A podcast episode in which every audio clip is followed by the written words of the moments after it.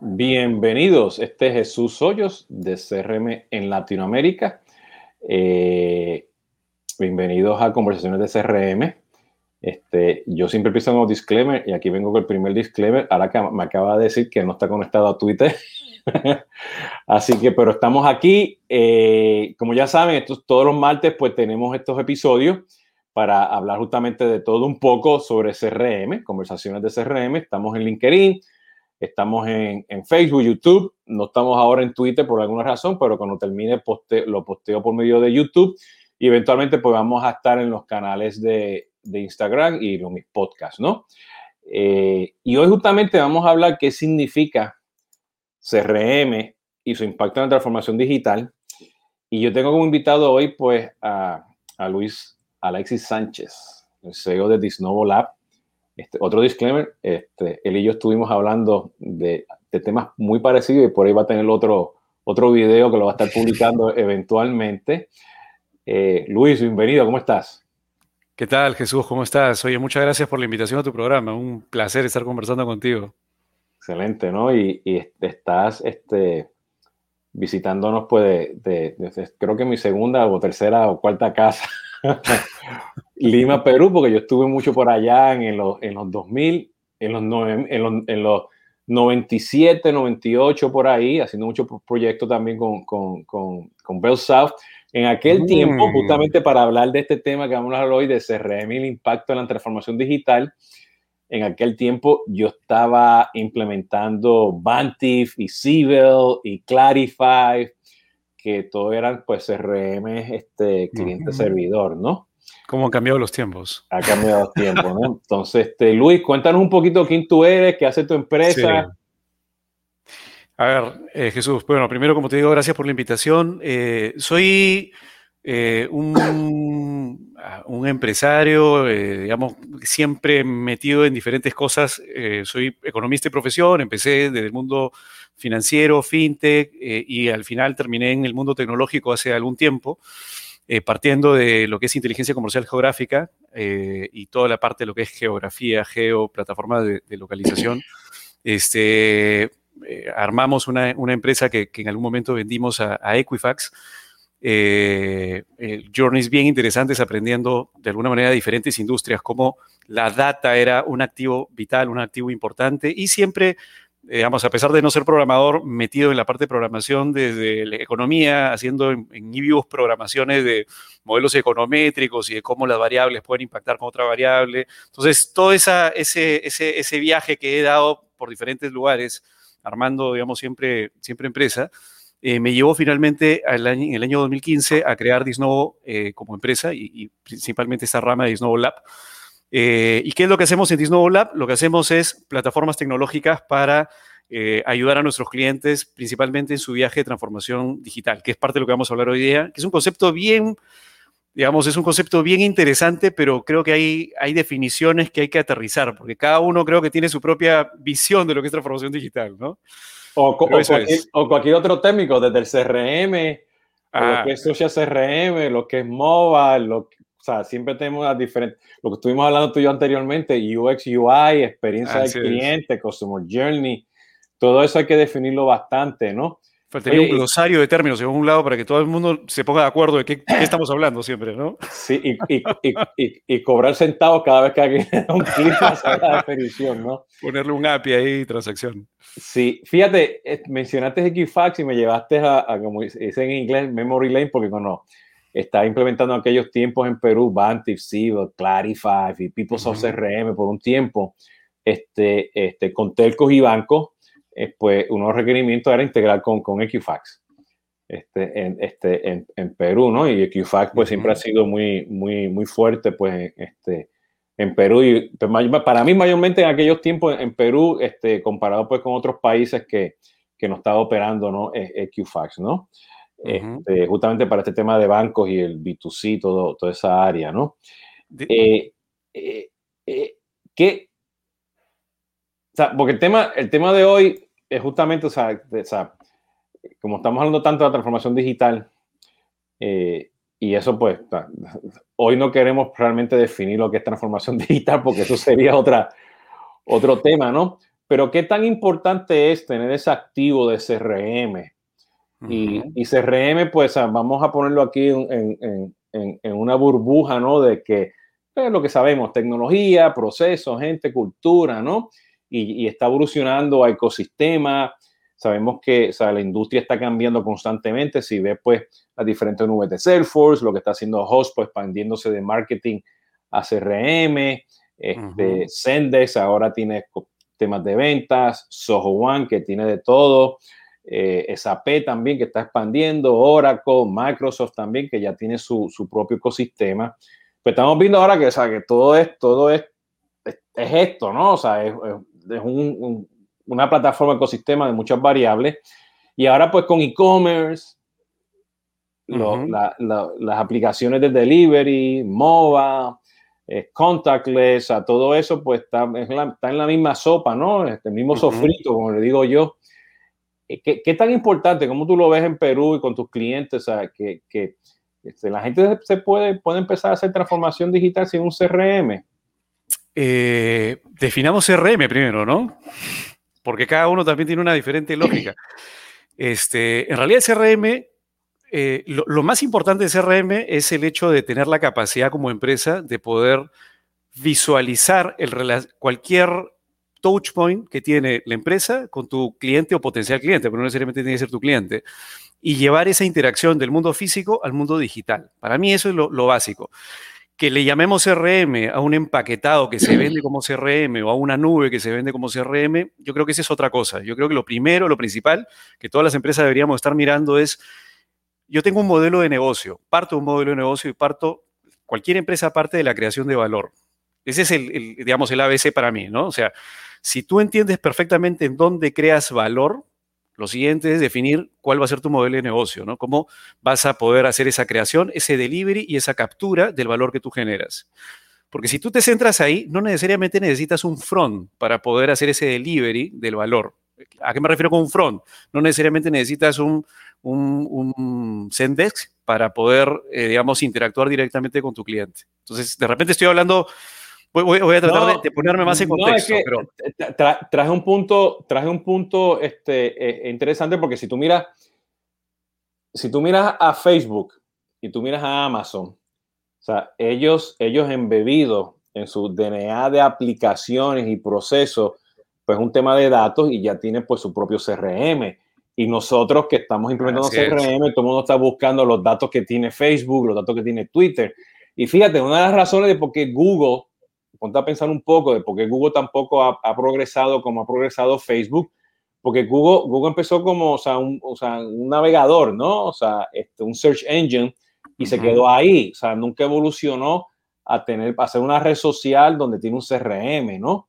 Entonces, está, y va al punto o sea, del modelo, el modelo de negocio, o sea, que está embebido. Y cuando miras, pues, los Rappi, miras los Mercado Libre, sea, todo el mundo tiene bebido, o sea, no es que ellos tienen un Salesforce y lo pusieron al frente. Así es. Ojo, que si en el back office a lo mejor, yo, o sea, Amazon, por ejemplo, o sea, que yo soy partner de Amazon, o sea, yo sé que si yo quiero entrar y ver este, este, pues las instancias, pues ellos tienen un, un, un Salesforce que yo puedo mirar eso, ¿no?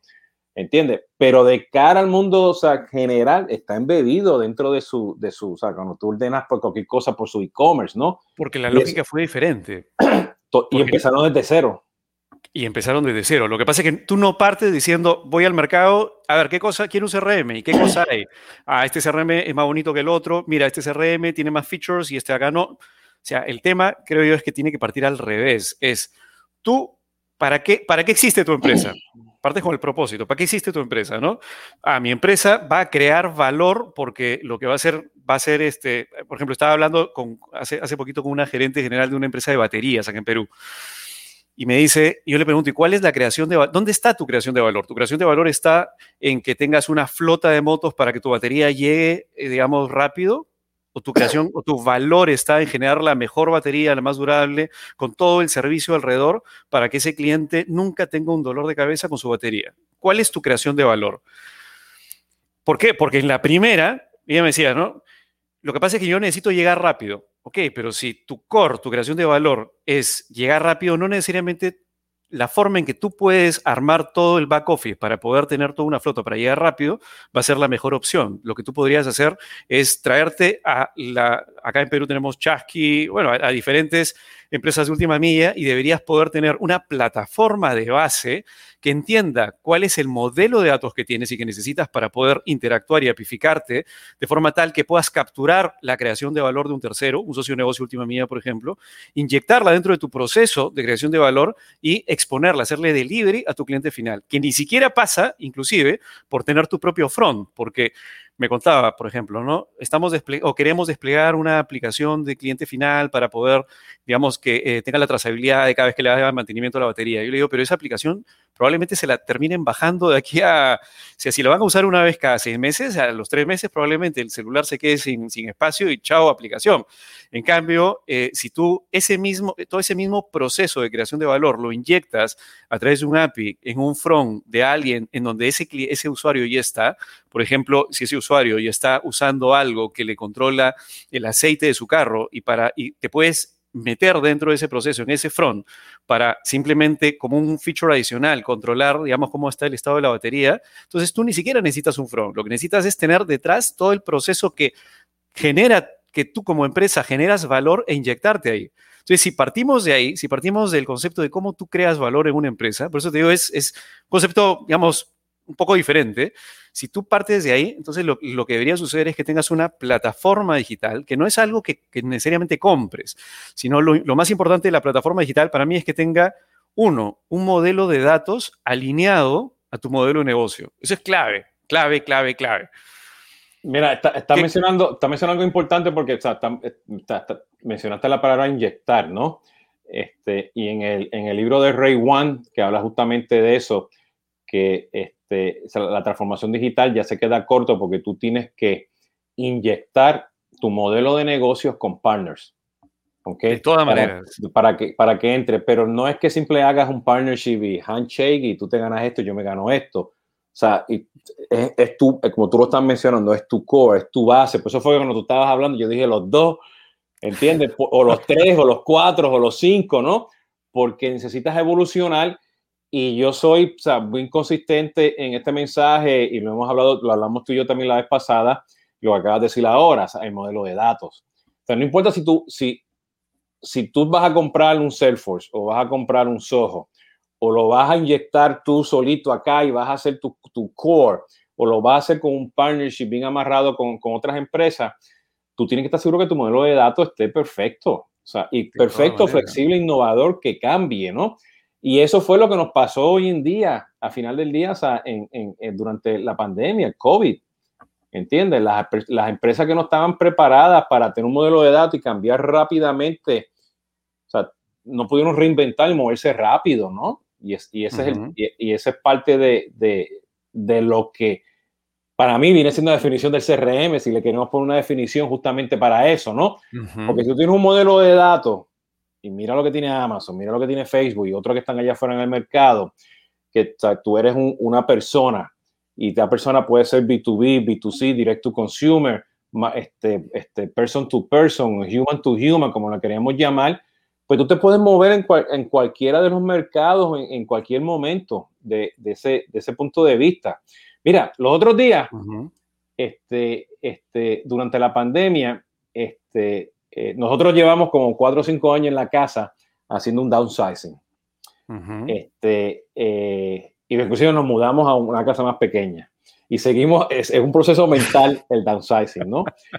Eh, y, y, fuimos a vender pues un, este, pues, la, pues este, los muebles del cuarto, los vendimos, ¿ok? Y, y, nos quedamos con algo que realmente no podíamos, pues no podíamos vender, ¿no? Y la esposa mía lo, lo, lo vendió por, por, no, por esto, esta aplicación de Marketplace que tú le tomas la foto, le pones un precio y aquí viene y te dices tanto y tú lo, o sea, tienes el bit y la persona te paga por, por cualquiera de estas tecnologías de fintech y tú vas. Mira qué interesante porque cuando hemos llegado dice, oye, nos falta todavía esta pieza del cuarto, ¿qué hacemos, no? Este, eh, y empezamos a hablar, oye, sí, las bicicletas, quiero vender la bicicleta, comprarme una nueva.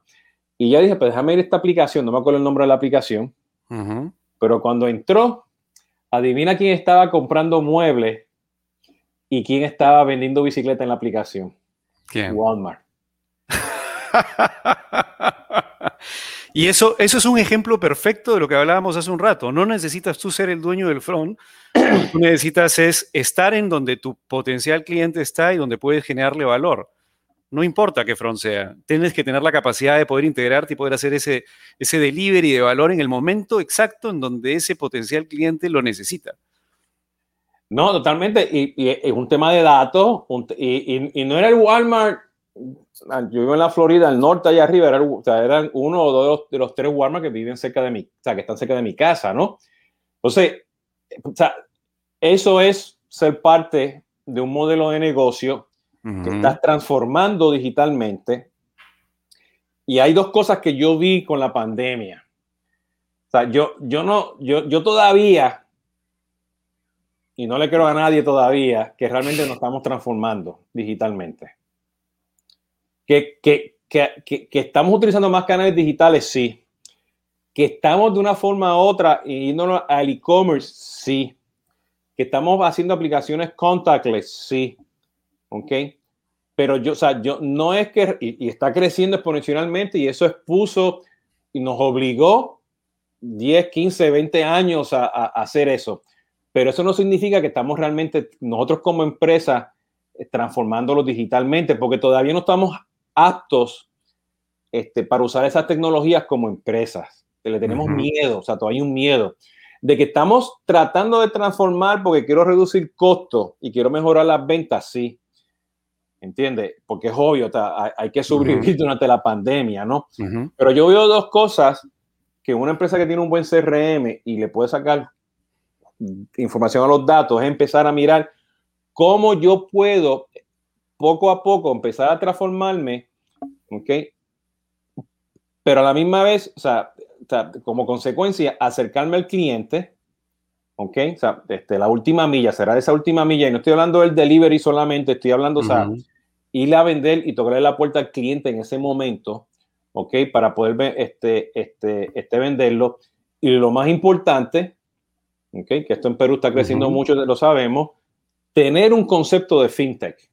O sea, que tú seas partner con una fintech, porque ahora la, la, dependencia de los bancos está bajando cada día más y más y más, porque la pandemia nos ha dicho que, o sea, que hay un marketplace de fintech, ¿no? y, lo puedes ver con todos los unicornios, todas las inversiones que están pasando en Latinoamérica. Esa combinación de fintech con acercarme al cliente, con un modelo de datos, ¿entiendes? esa combinación para mí es el CRM. No es el Salesforce, no es el Soho. Esa combinación es mi CRM que me va a llegar a acercarme al cliente mucho. Sí, le pones servicio al cliente, le pones marketing automation, le pones journey, le pones e-commerce, le pones inteligencia artificial, todo eso, perfecto, que es básico. Pero en el momento que tú digas que tú vas a cambiar el modelo de negocio y tú te vas a acercar al cliente y drásticamente, o sea, que tú target a los, a los segmentos tuyos para cambiar ese contexto del negocio porque quieres quitar, o sea, vas a resolucionar algo que nadie está haciendo. Y más importante, que esto ha sido el tema en todos estos episodios de, de conversaciones de CRM, es que todo el mundo está mirando hacia el futuro y planeando. El que trató de innovar ahora no pudo porque le cayó el tsunami encima del... ¿Entiendes? Entonces, por eso es bien importante tener este, esa definición del CRM súper super, amarrada como base, como ecosistema, como plataforma, ¿no? Sí hay que irse a la nube, sí hay que hacer e-commerce, sí hay que hacer mobile first, sí hay que este, hacer partnership, pero ¿qué implica eso para, tu cliente, no? retomando el tema del concepto de CRM, Jesús, y, estoy de acuerdo con lo que estás diciendo, el CRM va más allá solamente de, lo que tradicionalmente nosotros compramos, un enlatado, un empaquetado, a pesar de que se pueda hacer algún tipo de implementación. El CRM creo que tiene que ver más con un, eh, con un concepto que cualquier empresa tiene que tener y es partiendo del propósito, partiendo del modelo de negocio, de cómo creas, haces el delivery, capturas valor. Una vez que tengas ese modelo de negocio, necesitas una plataforma con una digital, con un modelo de datos que se alinee. Ahora, dentro de tu modelo de datos, ¿cuál es el dato principal que debería tener tu modelo de datos? Es tu cliente. Porque si realmente, que, es justamente lo que tú dices, ¿no? Eh, no importa la forma en que tú crees valor, no importa la forma en que tú crees valor eh, hemos aprendido, y creo que esto Jeff Bezos nos ha dado cátedra, de que el ser cliente céntrico es clave para poder eh, escalar, para, sobre todo para poder hacer algo que ya las startups hacen, ¿no? Que es llegar a lo que le llaman el product market fit, ¿no? Es realmente saber que le estás agregando valor a ese cliente y tener algún tipo de indicador, normalmente en growth, eh, las startups le llaman el North Star Metric, que es de alguna manera cómo, cómo tienes un KPI para poder saber realmente que tu propósito está siendo cumplido en el mundo ah, y que la creación de valor que tú le estás dando a ese cliente es real. En, SaaS, en software as a service, es mucho más fácil porque tú creas valor y puedes hacer una medición de que ese usuario está usando tu software, no solamente te está pagando, no importa que te esté pagando, de repente se olvidó y no lo usan, pero si están usando los módulos que realmente crean valor, es una forma de, de saber que estás creándole el valor. Y eso lo puedes hacer en cualquier industria, a veces en otras industrias es más difícil, pero una vez que tienes claro el concepto de eh, digamos, en tu modelo de datos, el concepto de tu cliente, ¿de acuerdo? Tienes que entender cuál va a ser esas, esa, esa, primera parte de tu modelo de datos, que es todo lo que necesitas armar alrededor de ese cliente, que, es un poco lo que tú dices. Y, en este alrededor, armado alrededor, ahí, claro, le vas a conectar todo lo que necesitas como back office. Ahí vas a conectar la fintech, el delivery última mía, lo que tú quieras, pero partes de ahí, de entender perfectamente que el CRM, la potencia es que te ayuda a algo que es clave en cualquier negocio, es entender, conocer bien a tu cliente. Ese, para mí ese es el, concepto más importante, ¿no? Pero que te lleve a eso, ¿no? Pero mira, mira en lo que fallamos nosotros como eh, directores de CRM y la culpa se la ha hecho a todos los proveedores de CRM con este concepto tan básico. Sí. Porque tú en CRM solamente tienes un correo electrónico. Estamos hablando de transformación digital y aquí yo me, emociono, me, me entra los lo, boricuas en las manos y cuestiones. los boricuas no somos calmados y nada de eso, gritamos, ¿no? Este, somos apasionados. Es que, o sea, estamos en el 2021 y ¿por qué yo tengo que comprarme un Salesforce, un SAP, un Oracle, donde me dice que el mundo de B2B es así, así, solamente tengo un correo electrónico? No, eso es viejo, eso es legacy. No tiene sentido. Eso no tiene sentido hoy en el 2021. ¿Entiendes? Entonces, entonces nosotros, de acuerdo. Y nosotros, nosotros como director de CRM, consultores y agencias, pues, pues decimos, pues, iris what eso es lo que me están dando. Nosotros tenemos que challenge a los proveedores, nosotros tenemos que challenge a nuestros arquitectos, a nuestros desarrolladores, ¿entiende? ¿entiendes? Este, a, decir, vamos a pensar aquí ahora del box, estamos en un nuevo mundo, ¿entiendes? No es un correo electrónico, son varios correos electrónicos, son varios teléfonos, son es mensajería, ¿ok? Es, son 20, 20 cosas, es la omnicanalidad, o sea, todo eso lo tenemos que exigir nosotros desde ese punto de vista, porque o sea, todavía, o sea, es increíble que todavía todos los proveedores siguen con el concepto de un solo correo electrónico. No, no, hay, no, hay ni un, no hay ni un roadmap. Entonces, por eso es que también viene el tema de calidad de datos, este, la falta de, de, noción de lo que es un modelo de datos, ¿entiendes? Para poder construir ¿Entiendes? Porque todo el mundo habla modelo de datos y tampoco lo sabe, pero eso, eso hay que decirlo. Mira, modelo de datos empieza simplemente con una definición única de lo que es el cliente. Así es, así es. y si tú no tienes esa definición única de lo que es el cliente, ¿cómo vas a transformar? Totalmente de acuerdo. Es la definición del día, la definición del product manager, de la agencia, la definición que te da Facebook, la definición que te da el otro, pero no, es la que, es la que te dicen tus datos, o sea, y eso es bien importante, ¿no? Entonces, lo, las cosas pequeñas y sencillas a veces las olvidamos. O sea, las cositas sencillas son las que te van a causar muchos problemas. Y esa es la base. Y, esa es la base de tu modelo de datos porque lo que tú dices es, es algo real. Y, y, así como lo que tú dices que es un correo, te puedo dar varios ejemplos de cosas que a mí me parecen locas, ¿no? Que, por ejemplo, y creo que lo conversamos la vez pasada, Tú hablas mucho del concepto de leads, que es un concepto de leads antiguo, ¿no? No, no, espérate. Esto, Ahora sí, ahora, ahora sí voy a salir yo porque gritando porque yo soy anti pero va, por ahí, va por ahí. Te voy, a, te voy, a, tirar varias cosas porque yo no estoy de acuerdo en varias cosas del modelo de datos de, de los CRM tradicionales, ¿no? Y te voy a decir qué es lo que estamos haciendo justamente para poder salir de todo ese esquema cuando yo, cuando nosotros iniciamos a armar, eh, digamos, em, eh, eh, proyectos, digamos, donde no solamente era el tema del CRM, sino básicamente el tema de Geo con CRM, nos dimos cuenta que había un problema. Y el problema es que lo que existía, los enlatados que existían, a pesar de que se pudieran hacer transformaciones, tenían un modelo de datos que no se adaptaba a la realidad.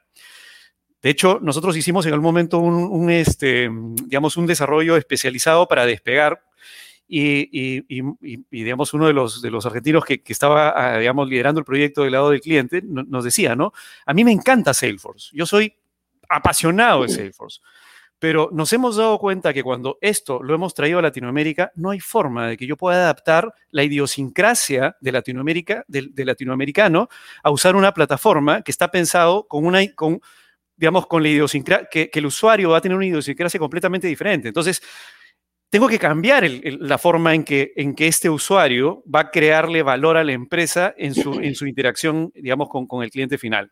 Es completamente diferente. Y cuando, por ejemplo, vas a una, al sector ferretero, y la vez pasada te lo contaba, tú no, tú no concibes de repente eh, en un modelo de datos, digamos, mirando Estados Unidos, mirando Europa, no concibes un modelo de datos donde una empresa tenga varias razones sociales y varias ID de identificación formal ¿de acuerdo? Que sí sucede en Latinoamérica para poder dividir una empresa y pagar menos impuesto, ¿no? Porque, porque son microempresas y, pagan menos impuesto. Y no concibes eso.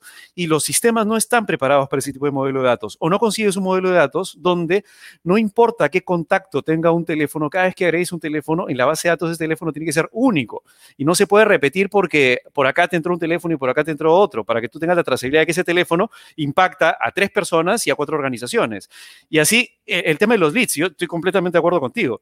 No, no tiene sentido un concepto en donde tú digas, oye, esta, es, este es una tabla, digamos, o un objeto de prospectos. ¿Por qué? Porque mm, ¿Prospecto de qué? prospecto del producto 1, el producto 2, del producto 3, de la empresa. O sea, y, la forma de... Y, la ironía es que muchas de estas herramientas de marketing, este, automation, inbound y outbound, no te puede hacer scoring a nivel de campaña o de, o de, o de producto, del interés. Por el modelo de datos. Por el modelo de datos. Y, y déjame poner esto en contexto para dar un poquito de historia, porque lo que acabas de mencionar es, bien importante o sea, y todavía o sea, este, no hay ningún proveedor que esté cambiando esto todavía.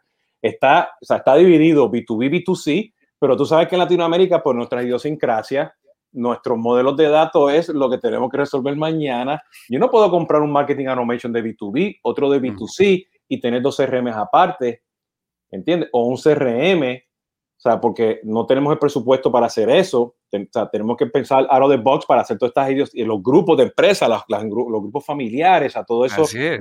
Bien, importante, ¿no? Y, y, una de las cosas que, o sea, y Salesforce y todos los demás, pues son, están todos, están, todos están juntos ahí como culpables. Pero aquí que viene el tema, o sea, quiero poner un poquito de historia para que lo pongan en el contexto, porque por eso hay que pensar out of the box enfocarte en lo que viene siendo tu modelo de datos, tu CRM, para poder apoyar esa transformación digital con un buen modelo de datos y que te podamos ver ágil. El, el, el, objeto de leads fue usado y viene desde los tiempos donde estamos implementando telemarketing y outbound calling. Porque en aquel tiempo no había redes sociales, bien importante, y no, no, no teníamos estos datos digitales. ¿Y qué hacíamos? Bueno, pues poníamos lo que se conoce un web to form, ¿ok? Una forma, un contact us, tú pones la información y eso iba a los, va todavía, porque así lo tienen, va al objeto de leads, ¿ok? Y alguien empezaba a hacer llamadas telefónicas. Y te calificaba, te daba el scoring, te conocía, me dice, ah, esta persona es real, me dio el teléfono, lo promueves a una oportunidad, B2B, B2C, la que sea. Y ese modelo pues, también pues, se llevó mucho legacy a los sistemas e-commerce, porque los sistemas e-commerce no empezaron por B2C, empezaron por B2B, porque el e-commerce ha, asistido como logo, pero el mundo de B2B era lo mismo, el mismo proceso behind the scenes. ¿Ok? Entonces, vamos al fast forward, sale, ah, y, y el módulo de marketing, el módulo de marketing en los CRM en el de Salesforce, en el SAP, el de Oracle, el de Vantive, PeopleSoft, este, era pues, era, era para hacer listas, para hacer llamadas telefónicas. O sea, era un modito chiquitito. o sea, y hacías listas y hacías llamadas telefónicas y lo ponías en una campaña y los llamaba. Y se, y, y, se hacía mucho, pues, mucho este, Genesis y Avaya para hacer la integración de Apple Manager. Ahora, dale fast forward ¿Entiendes? Viene un Facebook, viene un Amazon, viene un Google, viene un Twitter y todas las 200 redes sociales que están allá afuera en el mercado, ¿no? Las que han sobrevivido y las que han desaparecido. Y aparecieron también pues estas herramientas de marketing automation que ahora pues tenemos los cookies y las huellas digitales. Abres el email, tienes información. Entonces esa información empieza, tú empiezas a conocerte, a tener un scoring. Si yo tengo un scoring y te conozco bien a ti, B2B, B2C, lo que sea, pues yo puedo hacer un fast forward ¿Entiendes? Y cuando yo hago ese fast forward, ¿qué pasa? Pues yo te debo crear como contacto en el CRM. Entonces, ¿para qué quieres el lead? Porque ya me calificaste. Entonces, vamos a hacer un poquito ahora de comparación cuanto al modelo de, de, de, datos. Pues las empresas que fueron innovadoras, que empezaron a transformar, que empezaron desde cero y que pensaron ese modelo de datos del principio, o sea, Amazon ya tenían bebido su scoring, ya tenían bebido cómo te iba a vender, porque tenía un modelo de datos, ya te mejoró la experiencia. ¿Entiendes? Dice, yo no, yo no voy a tratar a Luis a Jesús como un lead, ¿para qué? No, ellos van a ser desde el primer día que toca la puerta, va a ser cliente mío. ¿Entiendes? Entonces, la experiencia es diferente de cómo yo te manejo, o sea, de cómo yo te voy a dar ese, ese valor agregado, como mencionaste en tu ejemplo de la batería, ¿no? Que no solamente te voy a dar una buena batería y puedes reciclarla y la puedes traerla, pero te la voy a entregar en un precio óptimo. Eso fue la mentalidad, o sea, ese es el, como lo está haciendo pues las empresas que saben hacerlo. Pero si, empresa, tú, si tú empiezas a poner silos, este es el dato tuyo, este es el dato del otro, dentro de tu empresa, no estás transformando, no estás innovando. Estás perdiendo la potencia del hecho de poder estás perdiendo la potencia de poder explotar la data de manera... Eh, el modelo de datos no, no, es, no es un modelo de datos para marketing y otro modelo de datos para comercial y otro modelo de datos para atención al cliente y otro modelo de datos para el back office. Eso no es así porque si no lo que pierdes es, eh, tienes cuatro tablas con contactos que al final cuando lo quieres integrar uno no, se integra con el otro porque acá está con nombre y apellido, acá está con nombre, apellido paterno, apellido materno, o sea, no hay forma, tienes que pensar eso de bien, de, de base, porque la transformación digital, finalmente, ¿qué cosa es? La transformación digital o, quien se tiene que transformar digitalmente es aquellos que no han nacido nativos digitales, que normalmente son aquellas startups que tienen sus propias plataformas digitales que, les permiten volverse escalables y están apificadas de base. Los que no tienen eso tienen que transformarse digitalmente porque no son nativos digitales. Y para transformarse digitalmente, lo digital, ¿qué cosa es? El activo, el activo tangible del mundo digital es la data. Ese es el, activo tangible del mundo digital, que finalmente terminas guardando en una base de datos y para eso necesitas un modelo que se alinee con el modelo de negocio. Entonces, cuando tú dices, por ejemplo, el tema de lo del lead, yo estoy completamente de acuerdo contigo, ¿no? El, tema del lead es un, es un atributo de un contacto. Solamente es un atributo de un contacto. Es más, me voy a ir más allá y voy a ser más radical que tú todavía. Cuando tú me dices, oye, pero... tenemos que poner la asociación de, consultores contra el me, me voy a ir un paso más allá, ¿de acuerdo? El lead ha partido de dónde? De una interacción. Porque el hecho de que alguien llene un web form, si tú abstraes la realidad, ¿qué cosa es en realidad? Es que una persona en el mundo físico ha interactuado de alguna manera con tu marca. Y lo ha podido hacer a través de un web form, o lo ha podido hacer a través de un WhatsApp, o lo ha podido hacer a través de Facebook o de lo que sea. Esa interacción, en realidad, ¿qué cosa es? Es una actividad humana. ¿Me, explico? Y, una actividad humana que la puedo hacer yo 20 veces con cookies sin cookies. Exactamente. La puedo hacer por, por WhatsApp, por llamada telefónica. ¿Entiendes? puedo ir a cualquier dispositivo y la puedo compartir con mi esposa, mis hijas, mis amistades, mis amigos, ¿entiendes? Y esa, esa interacción, ese nodo, lo tienes que identificar, no simplemente decirles un lead. Exactamente, totalmente de acuerdo contigo. Entonces, por ejemplo, con, con, todo lo que te estoy diciendo, nosotros construimos, en realidad nos hemos demorado bastante, pero hemos construido nuestro modelo de datos inicial. Y lo que hacemos hoy día es desarrollar, no CRM, CRM, claro, es la, principal cosa que hacemos, que es desarrollamos CRM personalizados a medida con nuestro propio modelo de datos, que ya todo lo que te estoy diciendo ya está dentro de ese modelo de datos que nos ha tomado bastante tiempo armar. Pero, por ejemplo, lo, cuando yo construyo una interacción, para mí es, Si tú llenas, por ejemplo, una landing page, ¿de acuerdo? Tú pones dos, tres, cuatro landing page y tomas la, por primera vez un lead, ¿de acuerdo? Supuestamente por primera vez un lead. Nosotros tendríamos que tener la capacidad de, independientemente de qué dato entre, tener la capacidad de poder validar si ese dato existe en mi base de datos, no importa si es teléfono, no importa si es correo, ya. Bueno, nos ha demorado, pero ya tenemos esa... esa y, esto, lo que tú acabas de decir, que yo hacer el hincapié, es sumamente importante porque la falla que tenemos nosotros, como, como consultores y, y, eh, el director de CRM en cualquier empresa, es que pues tomamos lo que nos da pues los proveedores o que, o que nos dice el arquitecto que, que está desarrollando la aplicación, ¿entiendes? Pero, o sea, no solamente identificar el dato, pero si yo tengo una interacción contigo en ese momento, mientras más rápido tú identificas que yo soy cliente tuyo o dejé ser cliente o puedo ser un prospecto, ¿ok? Con, con, con el criterio de prospecto, mientras más rápido tú haces eso, mucho mejor. Y el problema que tenemos hoy en día con todas las tecnologías que tenemos allá afuera, que no tienen la funcionalidad para hacer eso. La tienes que hacer, la tienes que configurar, la tienes que desarrollar.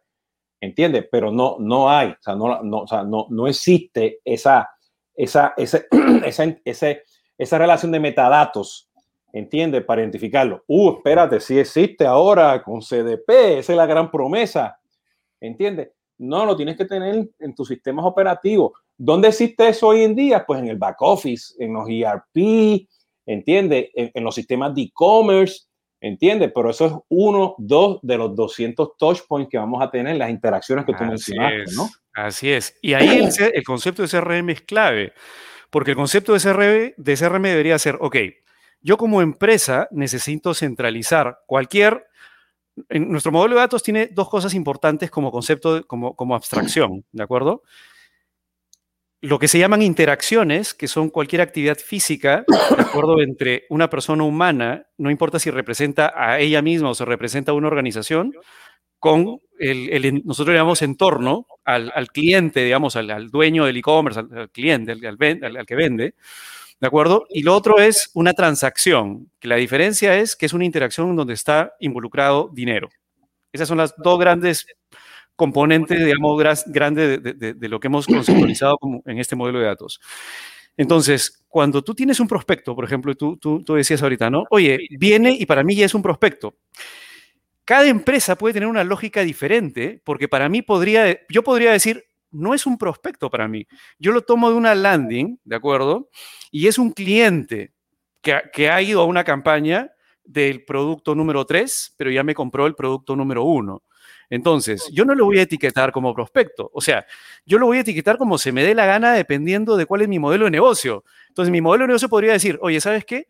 Este señor, si es que es cliente del producto 1 y viene de la landing que, ofrezco el producto 3, ¿de acuerdo? Y es más, si en la landing del producto 3 hago dos, tres preguntas que le hago un score para ver cuán hot está con respecto al producto 3, si está hot en el nivel 2 y ya me ha comprado el producto 1, entonces para mí, olvídate la palabra prospecto, para mí es un eh, es un potencial cliente, digamos, que va a ir a un journey comercial, que es el journey comercial número 8. ¿Qué significa? Que tengo que mandarle a alguien que es especialista en ese producto 3 para que vaya y converse directamente con él y le dé más información. Entonces, el concepto de prospecto se diluye. ¿Por qué? Porque el, problema de los conceptos, de este concepto de prospecto, es que te encasilla a algo que no necesariamente en la realidad es lo óptimo. En la, realidad lo óptimo es que tú puedes segmentar a una persona física del mundo real como se te dé la gana, porque puedes tener atributos N. Entonces, eso es un atributo más. La cantidad de interacciones puede ser un atributo. Esta persona que tiene tres interacciones, para mí es un atributo y lo segmento en este otro journey. Y, una de las cosas que yo he hablado mucho pues con, con Esteban Koski y, y otros proveedores y todos que a nivel conceptual y a nivel de acción, ¿no? Nosotros no somos dueños de la relación contigo, tú eres que maneja la relación. O sea, tú como consumidor, o sea, tú, o sea, tú como este, persona con, con, la empresa, ¿no? Y bien importante porque yo como consumidor o yo como comprador de B2B o directo o en marketplace, yo, yo soy que estoy en control del journey. ¿Entiendes? Mi esposa era la que tenía control del journey cuando estábamos no sé dónde, después de haber vendido una este, parte del cuarto, este, que se fue a la aplicación y, y, estaba mirando pues cómo vendérselo a Walmart, ¿no? ¿Entiendes? Por otro canal tradicional, ¿no? Y yo soy, o sea, nosotros aquí, pues, no, o sea, a mí no me gusta entrar a un Walmart, no me gusta. O sea, a, menos que esté haciendo mi, mi, mi, mi, mi road trip por Estados Unidos y tengo que parar pues a comprar comida o hielo, lo que sea, ¿no? ¿Entiendes? Pero en el road trip, ¿no? Pero, o sea, no, yo, yo, yo no me identifico con Walmart, yo me identifico con otras marcas, ¿no? Este, este, aunque ahí yo puedo conseguir pues este, un buen pan soba puertorriqueño, ¿entiendes? Pero voy, lo compro y, y, salgo corriendo, justamente porque yo manejo mi, lo que yo quiero hacer y eso es bien importante. Tú lo acabas de decir bien importante porque nosotros decimos, no, espérate, te tengo que poner en la cajita de, de lead, ¿entiendes? No, ponlo en la cajita o en las cajitas o en los journeys, en los nodos de las interacciones a base de tu modelo de datos. Por eso, bien, por eso bien, bien, bien, bien importante que lo tengan en mente. No importa si estás comprando el Salesforce, el Soho, o lo estás haciendo desde cero, te contratan a ti para hacerlo no importa, hagan su modelo de datos. Así es, eso es clave. Y si ustedes quieren hacer una transformación digital, tienen que mirar que si hoy es Jesús Hoyo B2B, mañana yo puedo ser B2C, direct to, direct to consumer, porque mañana va a venir otra pandemia y tengo que estar listo para moverme, ser ágil. Y esa habilidad del modelo de datos es bien importante para que tú como, como, como activo de ese modelo de datos, tú puedas habilitar pues, tu, transformación digital, ¿no? Que por ahí que, para, por ahí que sería el camino. Así es. Yo lo veo. Hay, hay, algo, hay algo que, quisiera rescatar de lo que has dicho. Eh, efectivamente, el tema de los nodos, o digamos, de los touch points posibles en donde el cliente puede interactuar y que el cliente puede decidir, oye, yo quiero interactuar ahorita por WhatsApp y mañana quiero interactuar telefónicamente, y él va a decidir. Pero hay un concepto creo que es clave y que las empresas sí controlan, ¿de acuerdo? Que son los workflows. Entonces, tú lo que tienes es, o sea, nosotros como empresas tenemos que tener la capacidad de crear tantos workflows como necesitemos, dependiendo de, los touch points, digamos, de los puntos de interacción que hayamos permitido que el cliente tenga con nosotros. Porque eso sí lo controlamos nosotros también. Los nodos o los puntos de, interacción los controla la empresa. La empresa puede decidir si es que va a tener una cuenta de WhatsApp o no, o si va a poner un formulario web o no. Eso se lo controla la empresa. El journey final, y, te doy absolutamente toda la razón, lo controla el cliente porque el journey es yo como cliente quiero ir primero al nodo 1 y luego al nodo 2 y luego al nodo 3 pero lo que las empresas normalmente no están preparadas, y eso lo he visto en la práctica, para poder soportar son los workflows relacionados o que parten de un nodo, pero con la data de toda la información previa. Entonces, en el ejemplo que yo te, decía de la landing, la landing es un nodo, pero el workflow que yo disparo va a depender de la información que entra más toda la data que tengo recopilada. Entonces, si la, información que entra me dice, el, este cliente está hot a nivel número 2 para ese producto número 3, pero la data que yo tengo es que él ya es mi cliente. Es más, le enriquezco con un buro de crédito y digo, esta persona tiene un buen historial crediticio. Por lo tanto, si cumple con 3, 4, 5 condiciones de la data histórica y la data que viene, entonces mándalo al workflow número 8.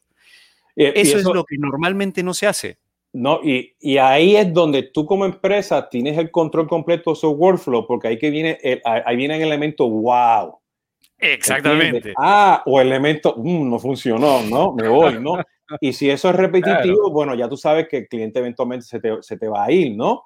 Este, de yo soy de los que me voy. O sea, yo, o sea yo, yo me he cambiado de banco, yo me he cambiado de telcos, yo me he cambiado de diferentes lugares y, y me voy. O sea, punto y se acabó, ¿no? Y tengo mi plan B y mi plan C, mi plan D, ¿no? Inclusive yo tengo mis propios benchmarks. O sea, este, yo créeme, o sea, si yo veo un producto allá afuera y, y, y yo no estoy tan seguro por los reviews en tu e-commerce que el producto me va a llegar mañana o tres días después o cuando yo lo necesito, yo termino en Amazon comprándolo. ¿Entiendes? Entonces, eso es un benchmark porque ya ellos tienen su, su, o sea, su workflows diseñado justamente para poder controlar esa experiencia que es el, que es el wow, ¿no? Y, no, y no controlar la experiencia, yo creo que los workflows tienen que estar ahí diseñados para mantener las expectativas. O sea, tú me dices que va a ser A, que ese workflow me haga A. Si me hace A plus. y, ahí viene la experiencia wow. es algo que tú no te esperas. Y, de hecho, esto tiene mucho que ver. Eh, hay un libro que se llama Hook. No sé si lo, has leído, es muy bueno. No lo he oído, pero sé, sé estás hablando. Ya, que tiene que ver justamente con el tema de los triggers mentales. Entonces, cuando tú controlas el workflow, tienes la capacidad, por ejemplo, de hacer un delivery a partir de análisis de data en el, en el front en donde estés, de cierta información que, que genere un efecto wow y que le genere un trigger al, al, al, cliente final. Porque al final lo que quieres es, es, digamos, de alguna manera conectar la experiencia que estás, eh, digamos, la experiencia que se está creando en conjunto entre la interacción de, de, de comprador y vendedor para que puedas, eh, para que el vendedor, para que el comprador quiera repetir esa, esa interacción contigo, ¿no? Se enganche contigo. Y eh, eh, hablaba la vez pasada con, con, una persona, un millennial, un, joven, que me decía, Alibaba, a diferencia de Amazon, es adictivo. Entonces, a ver, a ver, explícame por qué. ¿Por qué Alibaba, a diferencia de Amazon, es adictivo? Entonces comenzamos a entrar, quería entender qué era lo que había enganchado en su cerebro, ¿no? Entonces, Amazon en la parte de abajo tiene tus productos sugeridos, no sé si lo, ¿no? En la parte de abajo tienes productos sugeridos. El otro lo tiene de una manera diferente y lo tiene a nivel de la visibilidad de un producto. No sé si te has dado cuenta, tiene es, vertical. Entonces, desde el punto de vista de, del cerebro, es como que si estuvieras en Netflix, ¿de acuerdo? Mirando una pantalla, pero abajo miras el resto. O es lo que hizo con YouTube cuando cambió YouTube y tienes la capacidad de ver un video, pero a la vez estar scrolleando mientras miras el resto de videos. ¿No? Entonces no tienes que ir hasta abajo a terminar de leer toda la descripción para poder ver los productos sugeridos. Más aún cuando el algoritmo de producto sugerido, mientras más potente sea, mucho mejor porque más te va a conectar, va, va, va, a, tenerte ese gancho mental, que es el, algoritmo de, de ByteDance, el, ¿cómo se llama? El, TikTok. ¿No? Este, eso, por ejemplo, es uno de los grandes activos que tiene ese, ese algoritmo de poder darte aquello que sabe que va a crear más, digamos, este, más, más endorfina, si no me equivoco, es el, químico que, que, saca tu cuerpo a la hora que ve algo que le gusta y se emociona y luego no, y luego nuevamente se emociona y eso es lo que te engancha. Y lo mismo puedes hacer en el e-commerce, pero para eso, ¿qué necesitas? Necesitas entender qué es lo que va a enganchar ese, a, ese, a ese cliente, es lo que tú dices, ¿no? Es, tú sí tienes que tener la capacidad de generar ese efecto wow, y ese efecto wow por ejemplo, es eso, es en dónde le vas a poner esos productos sugeridos, qué algoritmo vas a usar para que esos productos sugeridos realmente los sorprendan, en qué momento se lo vas a poner dentro de este, o en, qué parte de la pantalla, para que al final la persona diga, oye, nunca pensé que tú me ibas a dar esto y me lo estás dando. No, fíjate, y yo, yo, o sea, yo hace esta 50-50 más o menos. Cuando yo hago compras por Amazon, yo empecé por, por YouTube. Yo me paso viendo videos de gente que hace este, este, bicicleta en montaña, hiking, water rafting, este, este, los jeeps, este, cosas que me gustan, ¿no? Eh, hiking, todo eso. Y, y veo que esa, este, el, inmediatamente, o sea, que, o sea, yo soy el que voy a la descripción y si hay un influencer que me tiene la lista de, la, de comprarlo, yo me quedo con ese influencer este, para poder comparar y termino comprando. O sea, que yo, ya yo estoy yendo a Amazon antes de entrar a Amazon porque ya aquí me lo está recomendando el producto, ¿no?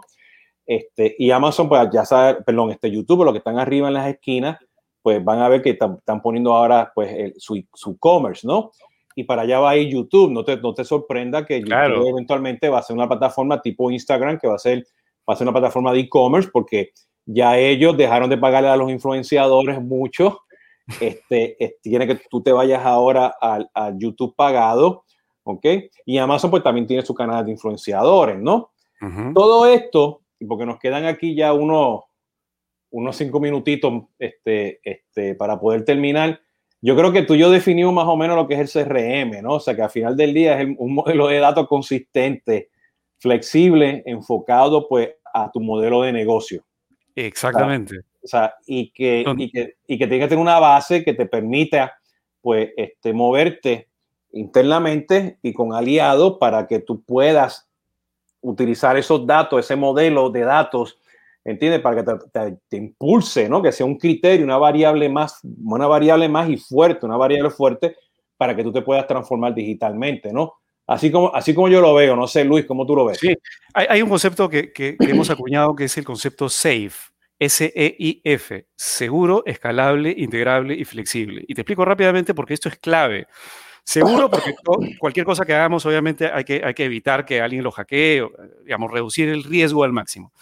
Pero vienen las otras tres. Escalable. Un CRM, para que sea escalable, ¿qué es lo que te tiene que permitir? Te tendría que permitir poder mañana si te vas mañana a venderle a la China o a Tailandia, tener la capacidad de poder capturar esa data, de poder, ¿me entiendes? De poder ir y saber cuál es la zona horaria en la cual la vas a vender para no mandarle una campaña pues a las 3 de la mañana, ¿de acuerdo? A eso me refiero con escalable y que te, permita mañana pasar de 1 a 1 millón a 10 millones y digamos que no tengas un problema de, uy, me quedé sin infraestructura. Dos, integrable. ¿Qué es integrable? Tú el, que juega solo no es el que va a generar, no es el que va a ganar la, la batalla. De hecho, hay, algo potente en las plataformas digitales que es el network effect. Los efectos de, network, que lo ves en los teléfonos. Dos que tienen un teléfono no aumenta valor. Cuando tienes un millón de gente que tiene un teléfono, aumenta el valor porque las, la cantidad, la combinatoria de interacciones entre ellos se dispara. Es lo mismo que tienes que pensar tú como empresa. Si tú como empresa, tus sistemas son solamente para ti, vas muerto.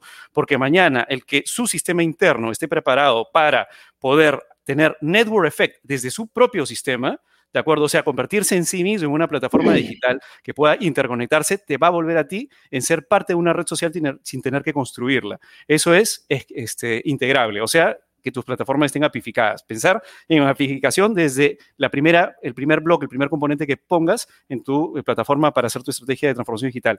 Y por último, es, por último es este, escalable, integrable y flexible.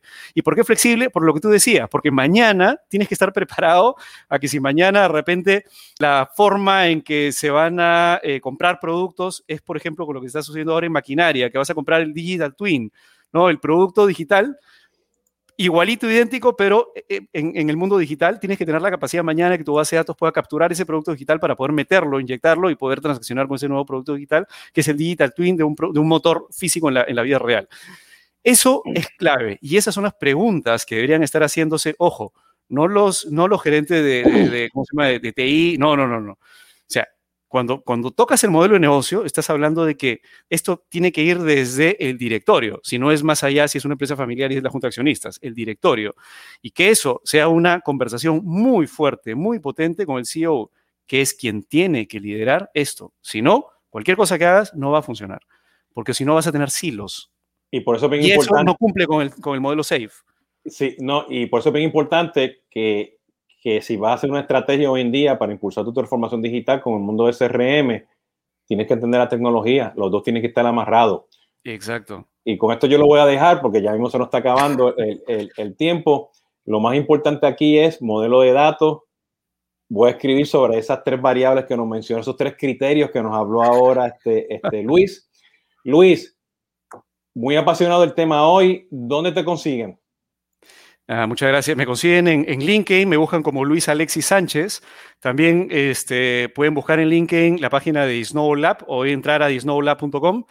Y nada, para, para servirlos, para ayudarlos. Y cuando quieras, Jesús, de verdad es un gustazo conversar contigo porque eres, como te decía la vez pasada, de las pocas personas que está, está hablando lo que necesitan las empresas más, lo, más que lo que hay en el mercado. Poco a poco, poco a poco. poco a poco, y parte de esta, esto es parte de esta conversación, ¿no? Este, poco, a, poco a poco, por ahí, que va, por ahí va el camino, ¿no? Así que, este, que la idea, por ahí, este, este, el otro Lucho. No, sí, por ahí está Lucho Barragán. Que... Está ahí, este, que ya has participado varias veces. Este, Pues perfecto, Luis. Este, ya saben, este, hoy hablamos de CRM y su impacto en transformación digital y terminamos hablando de modelo de datos para tener un buen modelo de negocio para poder transformar. Así que los invito a que nos, me registren en YouTube, este, las campanitas, el like y el subscribe, lo que dicen por ahí a, todo eso. Y ya saben, ya estamos en LinkedIn, estamos en Facebook y nos vemos la semana que viene. Este, y este viernes en Tomando Café voy a tener el CMO de SAP CX, ¿ok? Este Samir Patel, este, hablando justamente de lo que es transformación digital y, el SAP CX que viene por en el camino. Así que, Luis, muchas gracias. Nos vemos hasta la próxima, ¿ok? Muchas gracias a ti, Jesús. Un abrazo. Chévere. Todos, pórtense bien y sigan cuidándose.